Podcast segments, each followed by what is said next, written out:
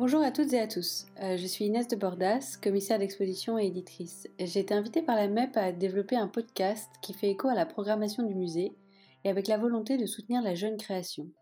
Les quatre entretiens de cette saison sont placés sous le signe du Japon, en parallèle avec l'exposition consacrée à Daido Moriyama et Shomei Tomatsu. Alors aujourd'hui, euh, pour ce quatrième épisode, je reçois la photographe et artiste franco-allemande Rebecca Dobner. Après une formation en histoire de l'art, Rebecca s'est tournée vers la photographie et depuis quelques années, elle s'attelle à développer un langage visuel qui relève d'une lecture intime et subjective du réel. Sa photographie laisse place à l'imagination, la contemplation et la captation de ce qu'elle appelle le non-événement. Entre 2017 et 2020, Rebecca est co-commissaire avec Pauline Isbach de l'exposition itinérante Jeune, qui a été montrée notamment à Paris, Nîmes, Arles, Nice et Dunkerque. Depuis deux ans, elle dirige la maison d'édition Le Rayon Vert, une plateforme éditoriale consacrée à la photographie qui lui permet notamment de collaborer avec des artistes, écrivains et musiciens. Dans cet entretien, nous allons revenir sur son travail photographique et plus particulièrement son travail réalisé au Japon ces dernières années. Bah, bonjour Rebecca, euh, merci beaucoup d'avoir accepté de participer à cet entretien. Bonjour Inès, avec plaisir. Alors pour commencer, euh, je voulais te poser une question par rapport à la manière dont tu te saisis de l'outil photographique. Donc dans ton travail, il semble y avoir la volonté de saisir l'imperceptible, ce qui est invisible. Et tu as dit souvent euh, dans nos conversations et dans des textes au sujet de ton travail que tu ne considères pas l'image comme un document, mais plutôt comme un outil qui a le pouvoir d'évoquer des choses et qui te permet d'accéder peut-être à une dimension euh, au-delà de ce qui est visible. Est-ce que tu peux nous en dire un peu plus à ce sujet? Oui, je pense que ce qui m'intéresse en l'occurrence dans la photographie, c'est que c'est un outil qui capte dans le réel, donc qui, qui vient prélever. De cette manière-là, je pense qu'il y a vraiment un, rôle mémoriel qui est assez important parce qu'il y a cette idée du, souvenir qu'on vient extraire du, du flux et qu'on conserve pour, pour le futur. Et que du coup, cette captation, pour ma part, elle est toujours très subjective et qu'elle part de quelque chose souvent de l'ordre de, de l'émotionnel, du sentiment, de, de l'attache aussi par rapport à ce que je vais prendre en photo, que ce soit une personne, un espace, euh, un élément de l'espace. Et du coup, c'est vrai qu'en ça, j'ai l'impression que si ça documente quelque chose, c'est euh, moi, mon accroche dans le réel. Enfin, j'ai, voilà, j'ai, pas du tout l'intention ou la prétention de, faire de l'image euh, reportage. Et euh, il y, a, quelque chose que, je trouve très intéressant euh, dans ton travail, c'est le rapport au temps. Tout est en, évolution perpétuelle. Donc, quand tu parles de cette approche assez subjective, il y, a, aussi cette idée que bien après le moment de la prise de vue, tu continues à explorer la matière que tu as capturée. C'est quelque chose qui, évolue après dans le temps, qui n'est pas figé dans un moment. Euh, et, qui existe après à travers euh, des mises en résonance, euh, des choix d'editing ou des choix de, présentation ou d'association à d'autres médias. Est-ce que tu peux en dire un peu plus sur cette sur cette approche Comment est-ce que tu vas voilà extraire de la matière même bien longtemps après un, moment que tu as capturé? Mmh. Alors j'ai l'impression de constituer une sorte de de fond d'image je pense que oui, voilà, c'est vraiment cette image mémoire et c'est quelque chose qui sert de un peu de, de barrage en, s'agglutinant comme ça. Et du coup, je pense que euh, mon travail il fonctionne beaucoup en accumulation. Et cette accumulation, après, je vais en extraire des, bribes, des fragments pour euh, bah, pour construire, euh, je sais pas, un livre, un accrochage ou d'autres types de, de monstrations. Et à chaque fois, les images vont prendre un, sens nouveau en fonction de effectivement du lieu où elles sont montrées, mais aussi des associations qui sont créées. Donc ça a provoqué des résonances nouvelles. Et je pense que ce qui m'intéresse, c'est comment une image peut euh, prendre une signification différente en fonction de son contexte. Et euh, là, j'aimerais bien aussi, par rapport à, la question de la monstration, euh, citer Georges Lydie Huberman, dans l'introduction du recueil d'articles qui s'appelle L'image ouverte, il dit Les images nous embrassent, elles s'ouvrent à nous et se referment sur nous, dans la mesure où elles suscitent en nous quelque chose que l'on pourrait nommer une expérience intérieure. Engager une compréhension des images sous l'angle de la métamorphose, soit un mouvement qui met en relation des corps avec d'autres corps. Voilà, et je pense que mettre en relation des corps avec d'autres corps, c'est euh, par la photographie, jouer sur l'anachronie aussi qui existe et créer des ponts qui vont susciter un mouvement chez le spectateur. Alors en ce moment, tu travailles à la préparation donc, de deux livres dont la sortie est prévue au printemps. Euh, l'un s'intitule Tempête après tempête et paraîtra chez Art Paper Editions et l'autre s'intitule Odori et paraîtra chez Sassori Books, donc euh, un nouveau projet euh, éditorial dirigé par Émilie Loriola.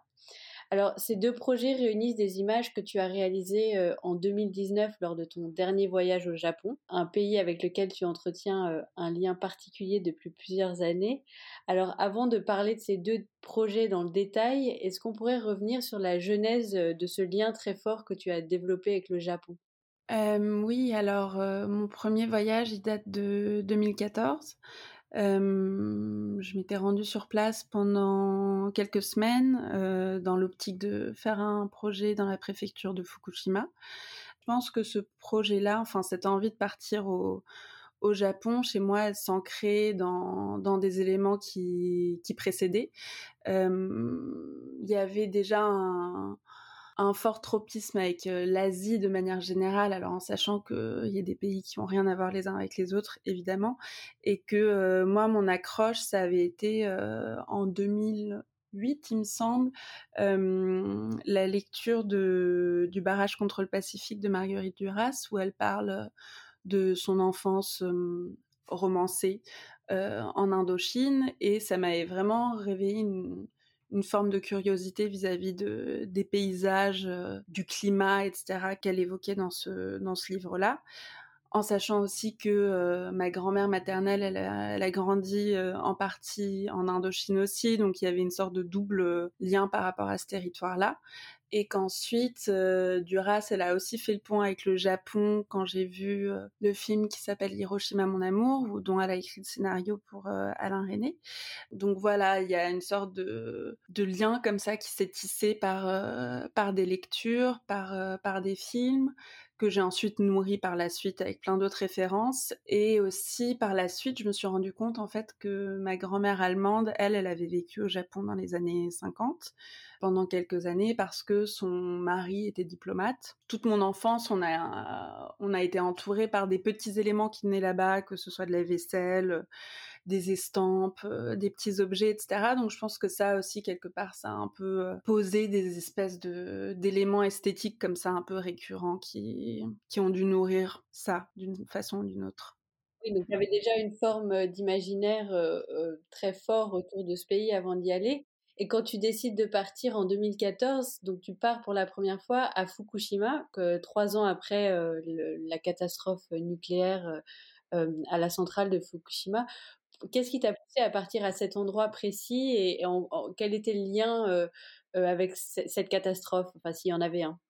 Alors, ça faisait un an à peu près que j'avais terminé ma formation euh, de photographie en école, et je pense que j'avais très envie de, mêler ma pratique de la photo au voyage aussi, à l'exploration et à la découverte d'un territoire, j'avais un peu envie de voilà de confronter mon regard à quelque chose de complètement étranger et de neuf. Et en février 2014, j'ai commencé à lire et à regarder pas mal de choses justement sur euh, sur les événements de mars 2011 euh, au Japon, donc dans la préfecture de Fukushima principalement, où il y a eu d'abord euh, le tremblement de terre qui a engendré le tsunami, qui a engendré l'accident nucléaire, et je trouvais qu'il y avait là-dedans quelque chose de, bah, au niveau des catastrophes que ça que ça a engendré, de très contemporain dans justement dans le nucléaire, et de très atemporel et presque mythique un peu dans justement le, tremblement de terre et le tsunami, qui sont des symboles très forts au Japon. Ce dont je me suis rendu compte par la suite, qui m'intéressait, c'était la façon dont ces événements-là ont créé une brèche dans ce territoire-là.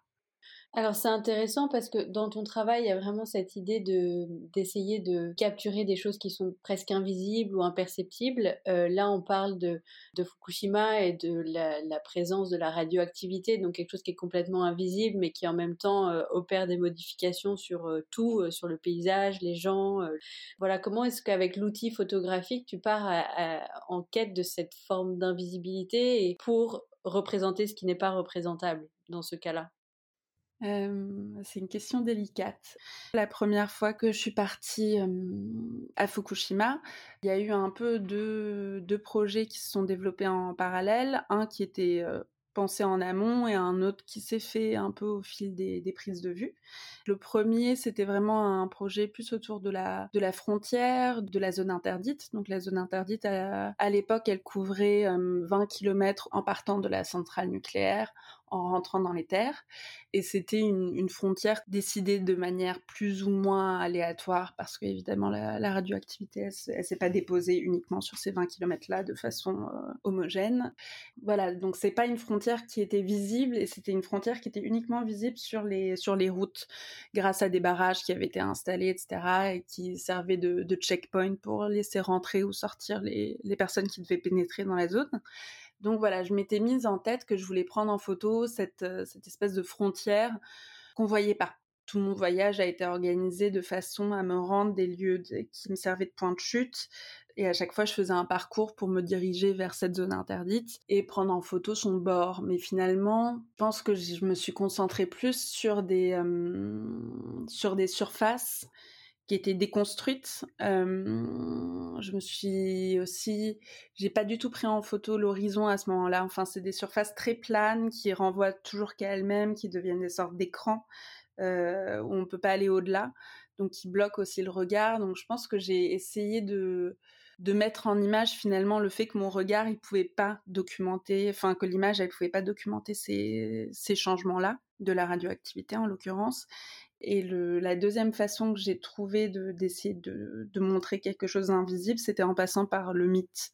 Et euh, ça, ça concerne du coup la deuxième série que j'avais fait à l'époque.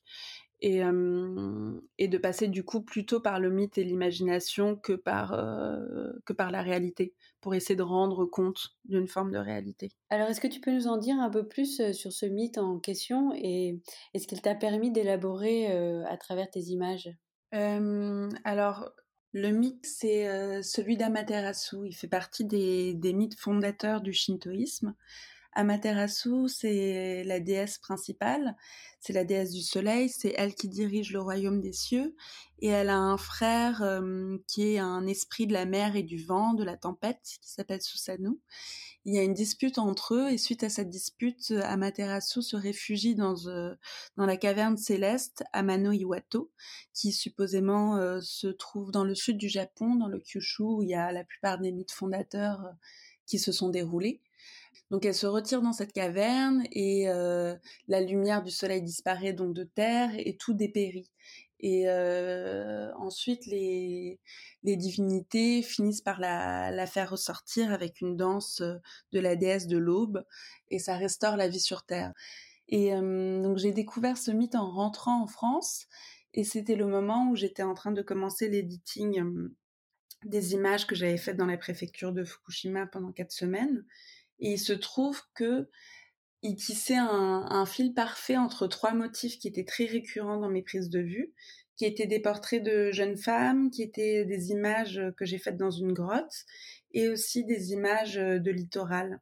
Donc voilà, c'était euh, des, des, images symboliques, mais qui partaient vraiment de d'une envie, sans intention de ma part, et qui finalement ont pu se rejoindre euh, par la lecture de Smith et faire le, pont du coup entre euh, la mythologie, l'ancestral, le, des événements récents et très ancrés dans, dans le monde actuel. Et justement contourner un peu cette question de, de l'invisibilité, de l'irreprésentabilité aussi, en passant par l'histoire et l'imaginaire. Je voulais revenir un peu sur cette notion de dépaysement et sur, au-delà de l'irreprésentabilité de la catastrophe, il y a aussi au Japon une forme de, barrière qui est déjà là, euh, qui est déjà présente d'emblée, euh, du fait que tu parles pas japonais, que c'est pas ta culture, donc c'est tout un univers à découvrir. Et, je voulais reprendre une formule pour voir un peu si ça faisait écho et, comment est-ce que tu, tu l'envisageais. Donc, dans, l'Empire des signes, donc après son séjour au Japon dans les années 70, Roland Barthes parle de son expérience et il dit que le Japon l'a mis en situation d'écriture, qu'il a décrit comme opérant une forme d'ébrollement de la personne, une, secousse du sens. Donc, il parle du dépaysement et, de devoir descendre dans une espèce d'univers de l'intraduisible, c'est comme ça le nomme. Et je trouve que ça fait assez écho avec la manière dont tu décris ton expérience. Alors, ma question, je pense, c'est comment est-ce que tu vis et comment est-ce que tu as vécu ce dépaysement? Enfin, comment est-ce que tu le vis quand tu es sur place? Et en tant qu'artiste, qu'est-ce que ça t'apporte dans, ta manière de, travailler et de faire des photographies? Bah, je pense que par rapport à ça, j'ai limite envie de te, de te reciter Barthes Enfin, c'est un extrait de l'Empire des signes et c'est quelque chose qui dit à propos de la langue japonaise. Donc, il dit La masse bruissante d'une langue inconnue constitue une protection délicieuse, enveloppe l'étranger d'une pellicule sonore qui arrête à ses oreilles toutes les aliénations de la langue maternelle. La langue inconnue, dont je saisis pourtant la respiration, l'aération émotive, en un mot, la pure signifiance, forme autour de moi, au fur et à mesure que je me déplace, un léger vertige m'entraîne dans son vide artificiel, qui ne s'accomplit que pour moi. Je vis dans l'interstice, débarrassé de tout sens plein.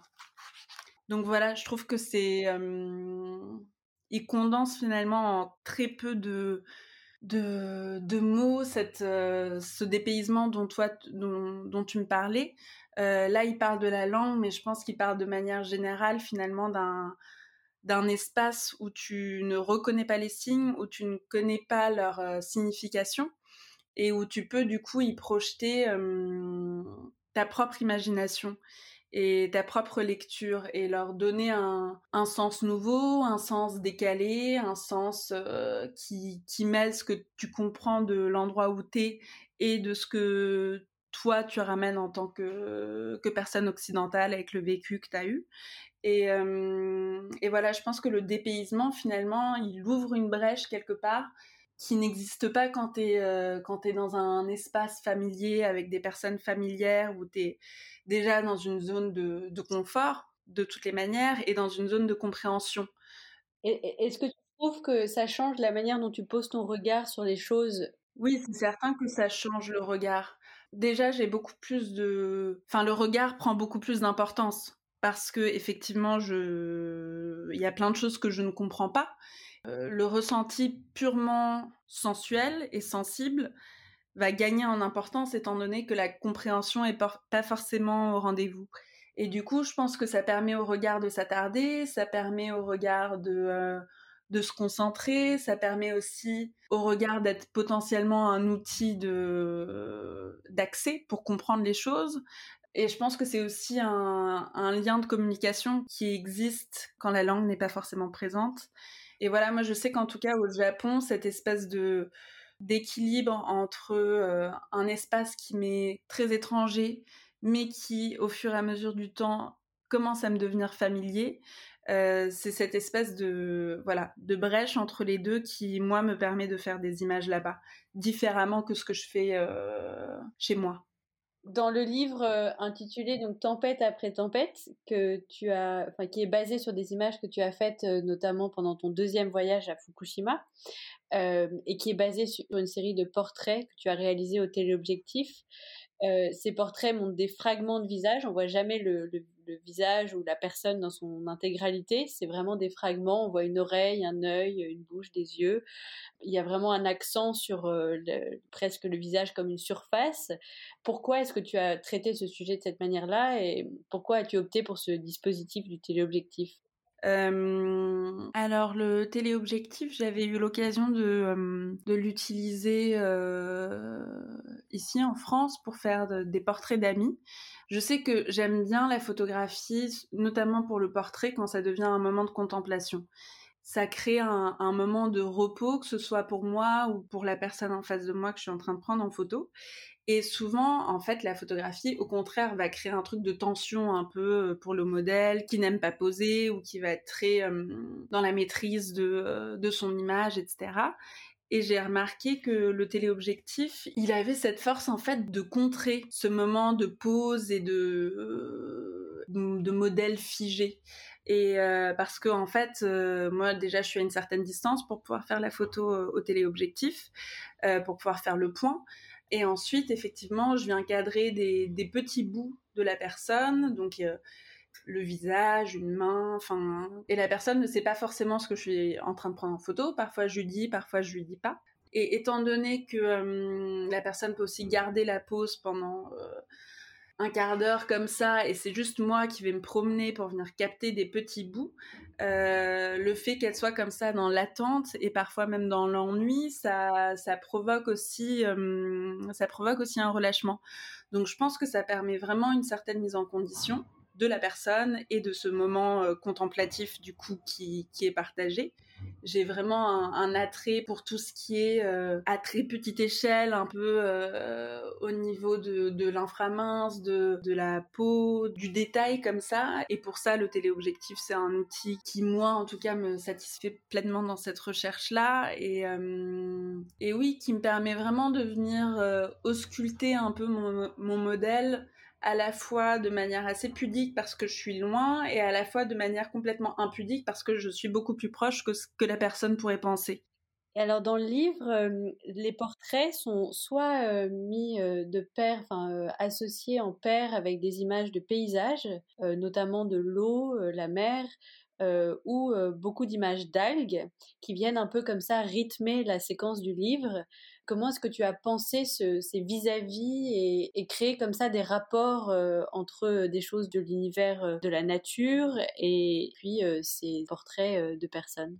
Alors le oui le séquençage bon il y a quand même une progression. Donc le le début du livre, je dirais à peu près un quart, se situe plus dans le paysage. comme tu dis, c'est un paysage assez nocturne.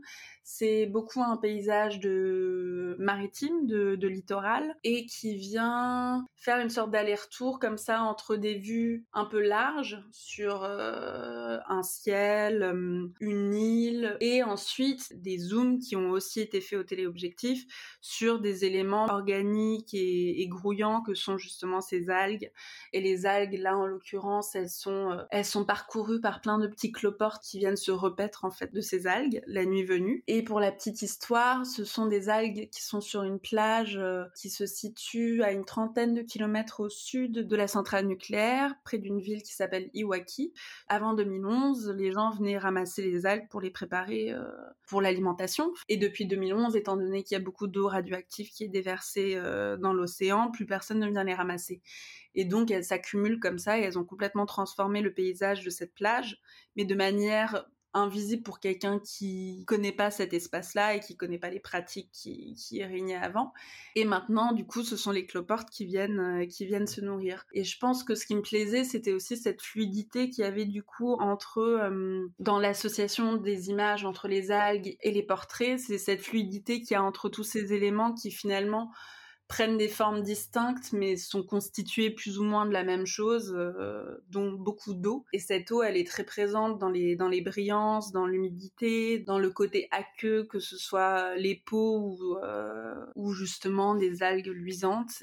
Et voilà, je pense que ça me, ça me plaisait bien de, de les traiter presque de la même manière et de mettre en relief plutôt leur ressemblance que leur dissemblance oui, ça se ressent vraiment. Enfin, je trouve qu'il y a une, il y a une sorte d'absence de hiérarchie comme ça, et il n'y a pas de variation non plus tellement dans le traitement euh, des sujets. Comme tu, tu poses ton regard sur les paysages et les personnes euh, avec la même intensité, mmh. euh, à tel point que l'algue a une présence physique presque aussi tangible bah, que la personne, en fait. Oui. Ce qui m'intéressait aussi, c'était cette notion de surface. Et quand on a parlé récemment tu avais évoqué un terme euh, japonais euh, dont la définition t'a marqué, qui est le terme nagori, mmh. sur lequel revient euh, l'écrivain Ryoko Sekiguchi dans son livre en 2018. Mmh. Alors, peut-être que je lis la citation pour, mmh l'empreinte laissée par les vagues après qu'elles se soient retirées de la plage. Cela comprend à la fois la trace des vagues, ces sillons immatériels dessinés par les vagues sur le sable et les algues, coquillages, morceaux de bois et galets abandonnés sur leur passage. Il y a vraiment cette idée de trace et donc voilà, je voulais, je voulais un peu que tu en parles en lien avec ce projet. Est-ce que c'est quelque chose que tu cherchais, d'essayer de trouver des traces ou d'en, ou d'en ramener des traces ou voilà. Oui, je pense que littéralement, en fait, ces portraits, ces paysages et ces algues, ce sont des restes des vagues. Parce qu'il y a eu justement ce fameux tsunami et ces vagues immenses qui ont bouleversé le paysage, qui ont fait déborder l'élément eau sur l'élément terre, voilà, qui ont vraiment créé un renversement à ce moment-là. Euh, et, ce renversement a laissé plein de restes, plein de bribes, euh, plein de traces, tout comme il a laissé par exemple des bateaux échoués à des limites à des kilomètres, je crois, de, la mer. Il a laissé aussi ces algues sur cette plage que plus personne ne vient manger, en tout cas parmi les humains. Donc il y avait vraiment cette idée de, euh, de figurer ces changements-là en images. Et je pense que ce qui m'intéressait aussi, et ce que j'ai essayé de montrer euh, avec, les, avec les portraits de ces jeunes, c'est que euh, là, les personnes que j'ai pu rencontrer, elles avaient entre 13 et 30 ans environ. 2011, c'était il y a 10 ans maintenant. Et du coup, ça a vraiment impacté sur euh, le cours de leur vie en tant qu'enfant et en tant qu'adolescent. Donc ça, ça, a vraiment été un moment, je pense, d'autant plus formateur que quand ça t'arrive à 60 ans ou 50 ans. Et je pense que ce qui m'intéressait, c'était de voir comment cet événement-là avait pu euh, impacter sur ces vies-là et donc laisser des traces et donc changer des trajectoires. Après, c'est quelque chose qui est très difficile à, rendre en image. Ça, c'est pour ça aussi que je, pense j'ai travaillé par petites bribes, par petits fragments pour euh, évoquer cette question de la brèche, de la rupture qui fragmente et qui laisse des petits bouts quand tu parles de cette difficulté de représenter, euh, il me semble que tu as aussi réalisé des entretiens sonores avec chaque personne que tu as photographiée et que tu as ensuite intégré euh, le, fruit de ces entretiens, mais de manière fragmentée dans des expositions ou enfin dans des présentations. Voilà, est-ce que est-ce que le son t'a aidé peut-être à... Est-ce que c'était un outil euh, qui te donnait euh, euh, la possibilité de dépasser cette difficulté de représentation à travers l'image? Et, et, si oui, comment est-ce que tu t'en es servi? Alors c'est sûr que j'avais envie de d'entendre les récits de, de ces personnes que je rencontrais parce que notamment aussi en 2014 j'avais pas tellement eu accès aux récits des personnes que j'ai pu prendre en photo euh, donc je pense que c'était aussi pour combler ce que je ressentais un peu comme une lacune et une frustration. Donc oui, à chaque fois, les rencontres, il y avait donc de temps, il y avait le temps de la prise de vue, mais ce temps de prise de vue, il était précédé à chaque fois par un entretien.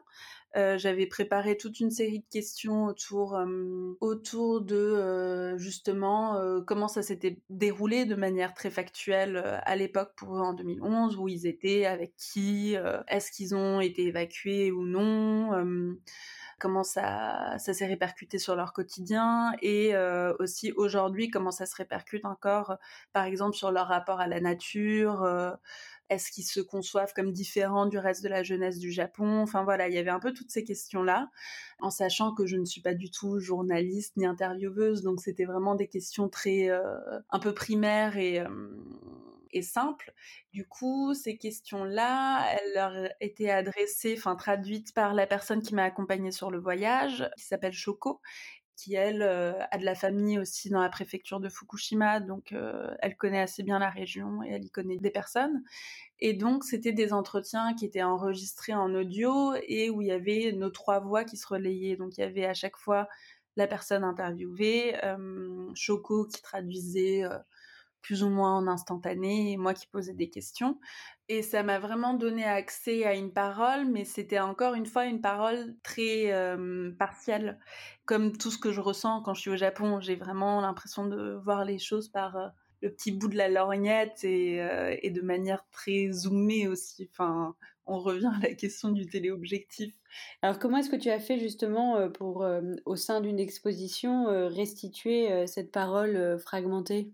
Pour l'instant, la façon que j'ai trouvé de, de la mettre en forme et de la communiquer, c'est de la présenter sous forme de vidéo. la vidéo se résume à un écran noir sur lequel défilent des sous-titres qui sont extraits du coup des, de la retranscription des entretiens. Et en parallèle, il y a une bande son qui passe, qui est donc l'enregistrement sonore de l'entretien en question. Or, il s'opère un décalage entre la, parole parlée et la parole écrite, ce qui met le spectateur dans une situation où il est obligé de choisir, de suivre soit l'une, soit l'autre, et donc de passer forcément à côté de certaines informations. Et du coup, j'avais envie, par cette forme-là, de reprovoquer cette compréhension très partielle que moi j'avais de, des histoires qu'on pouvait me raconter et du, vécu des personnes qui partageaient leurs histoires avec moi. C'était une façon de, de sortir les témoignages de la pure documentation, enfin remettre le spectateur dans la situation dans laquelle moi je suis euh, lorsque je recueille cette parole-là. Alors le deuxième ouvrage sur lequel tu travailles en ce moment et qui va bientôt sortir, qui s'appelle Odori, revient lui sur une tradition qui est le festival des morts qui a lieu chaque été au Japon. Donc tu as sillonné le pays pendant cette période et capturé des moments pendant les festivités, mais aussi à travers tes voyages. Est-ce que tu peux nous parler de, ce projet et de ce qu'il évoque? Alors, euh, Odori, l'édition, elle est composée d'images que j'ai faites euh, pendant les six semaines que j'ai passées au Japon en 2019. Ce sont des images que j'ai faites euh, assez spontanément et à la volée, sans intention de, corpus ou de série qui, guidait ces, ces, prises de vue. le point commun qu'elles avaient quand même, c'était l'intérêt que je porte au rapport qu'il y a aux ancêtres au Japon et à tout ce qui matérialise ce rapport et, l'incarne. donc ça passe par du rituel, du geste, des objets. Et Émilie Loriola, finalement, au moment où elle a commencé à travailler sur, sur sa série d'éditions qui va porter sur le rite et le geste, a vu des images que j'avais faites pendant la danse de Bonne Odori. Euh, Bonne Odori, c'est un festival qui dure trois jours au Japon, qui a lieu à différents moments de l'été en fonction de la région, qui est le temps fort d'Obon. Obon se déroule pendant un mois et c'est la fête dédiée aux ancêtres, voilà, qui est étalée sur tout l'été. Et euh, Bonne c'est donc ce moment de danse.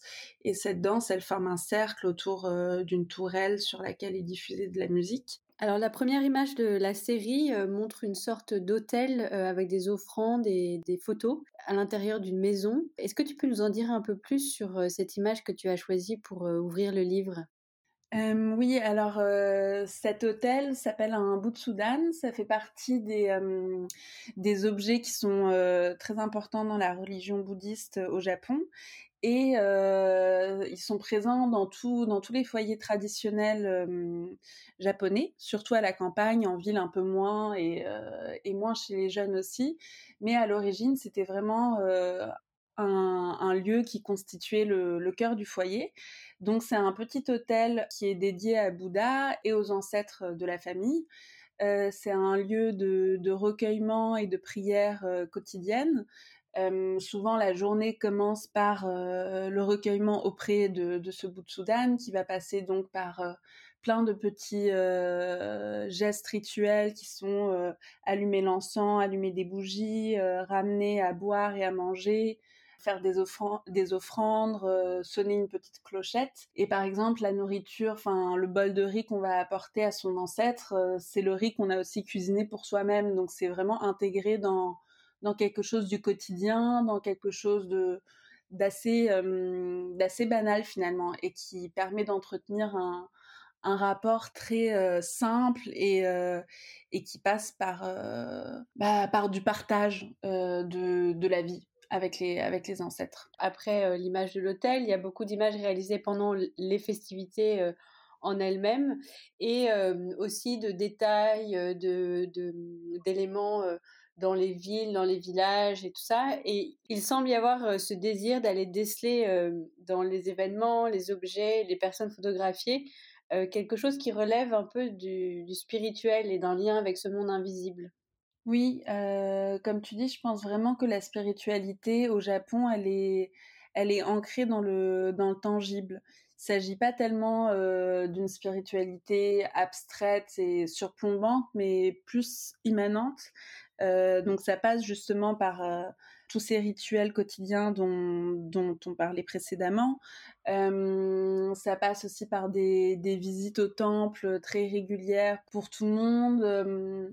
Même pour les personnes qui sont pas croyantes, c'est quelque chose qui, fait presque plus partie de la tradition que de la croyance que de que d'effectuer tous ces tous ces rituels et donc oui ça s'ancre vraiment dans dans le physique et dans le dans le tangible. dans la série, les images, elles sont très texturées. Il y a, visuellement, c'est très riche. On voit vraiment les matières, des, des tenues, euh, le maquillage, euh, des, des personnes, euh, enfin surtout des jeunes danseurs il y a quelque chose donc très ancré dans la matière, comme tu dis, et dans le, tirage et dans ce que la photographie permet aussi de d'extraire comme ça de la réalité, dans ses textures et tout ça. Comment est-ce que le tirage photographique t'a permis de, de, travailler ces textures? Je pense que le tirage photographique, là, c'est donc la première fois que je tire toute une série. Dans un, enfin, ce qui, ce qui me tenait à cœur, c'était finalement de, d'unifier un peu toutes ces nuits éparses qui, euh, sont déroulées sur un mois en presque une seule nuit qui était reconstituée de manière artificielle dans le, dans le laboratoire.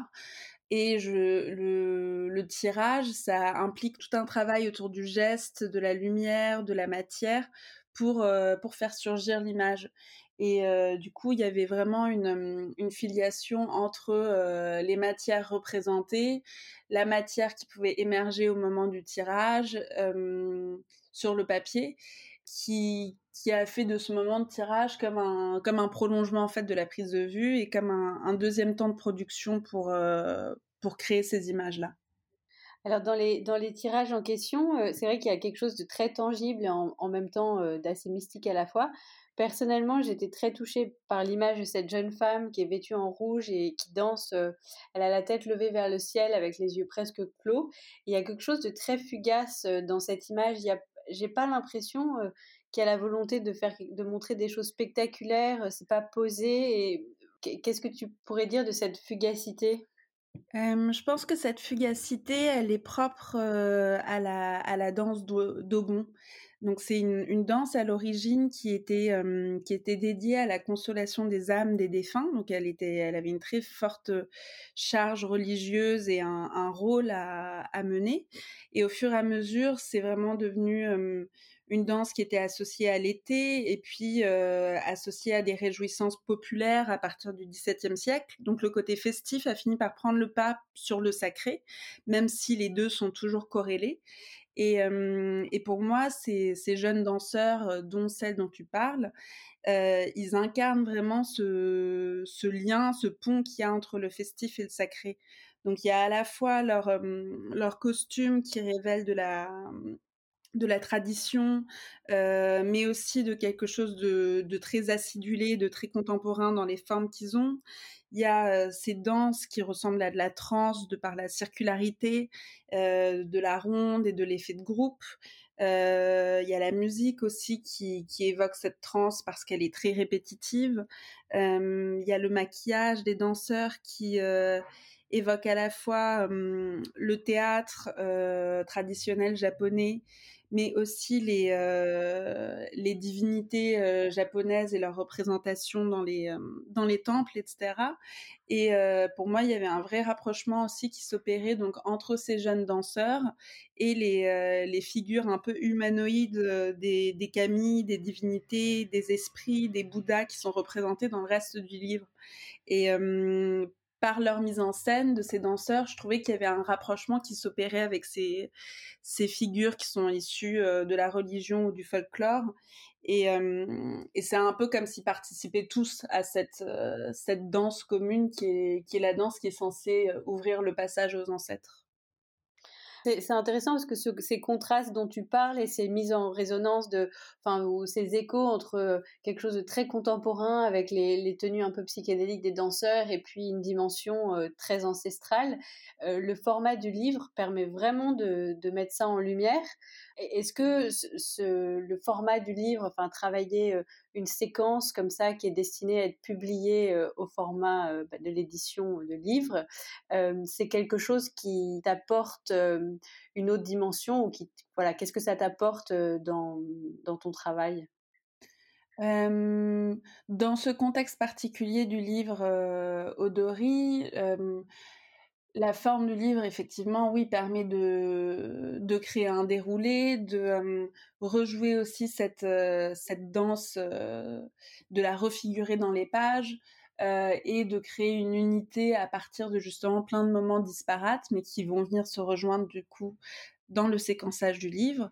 Et ensuite, c'est certain que moi, je, je, fais des livres depuis depuis déjà ma sortie de l'école et, euh, et c'est un objet qui me tient très à cœur parce qu'il permet une, grande indépendance dans, la production, euh, qui permet vraiment de faire aboutir des, séries à un moment T, euh, de leur donner une matérialité, de pouvoir les partager mais sans dépendre vraiment de la validation d'un lieu qui pourrait m'exposer ou ou d'un festival. Donc voilà, ça permet vraiment une indépendance euh, à ce niveau-là.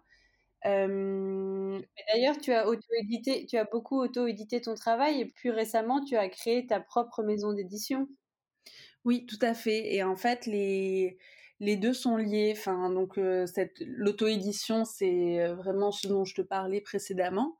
C'est cette indépendance et et ensuite, j'avais envie de, de créer un peu une, une forme de communauté parce que je trouve que en tant que photographe, on est quand même beaucoup seul face à son travail et, et que créer une maison d'édition où j'aurai l'occasion de publier aussi les travaux d'autres personnes et surtout les travaux d'autres personnes, ça permet comme ça de de, de, fédérer un peu une famille de regards, de, euh, de tisser des liens euh, ou de les rendre évidents parce qu'ils existent déjà.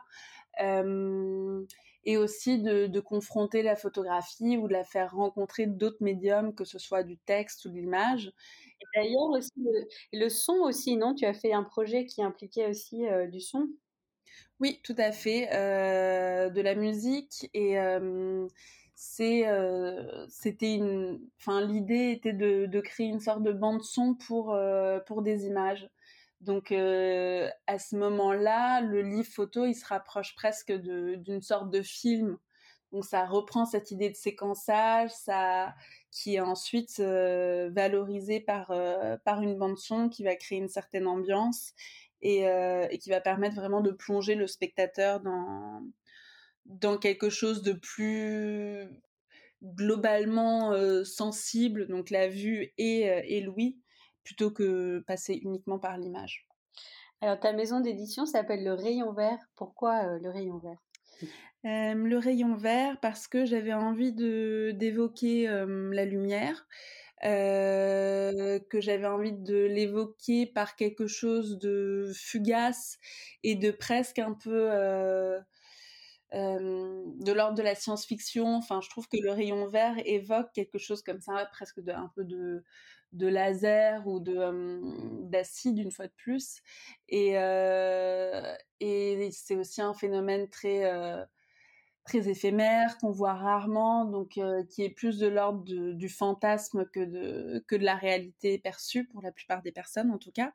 Et voilà, du coup, je trouvais ça chouette de regrouper des livres sous, sous ce terme? Alors, euh, avant qu'on se quitte, est-ce qu'il y a des projets, enfin je sais que c'est pas facile en ce moment, mais est-ce qu'il y a des projets ou des expositions dont tu voudrais nous parler pour finir? Alors, il va y avoir deux, deux projets d'exposition dans une galerie parisienne qui s'appelle la Progress Galerie un premier projet qui sera en lien justement avec la maison d'édition, qui va donner lieu à une, exposition très courte sur quelques jours, où j'ai invité euh, une dizaine de personnes qui ont déjà collaboré avec la maison d'édition à euh, intervenir euh, par rapport à une citation dont on parlait déjà plus tôt de Ryoko Sekiguchi. Donc c'est une, une, sorte de, carte blanche comme ça où les les travaux vont venir s'articuler dans l'espace et il y aura de, l'image, mais aussi du son et du texte. et ensuite, dans cette même galerie, je ferai une exposition personnelle en septembre qui tournera autour de la question de la, métamorphose. Bah, merci pour ces précisions et merci beaucoup euh, d'avoir accepté de participer à cet entretien. Et euh, bah, très bientôt. Merci Inès, à bientôt.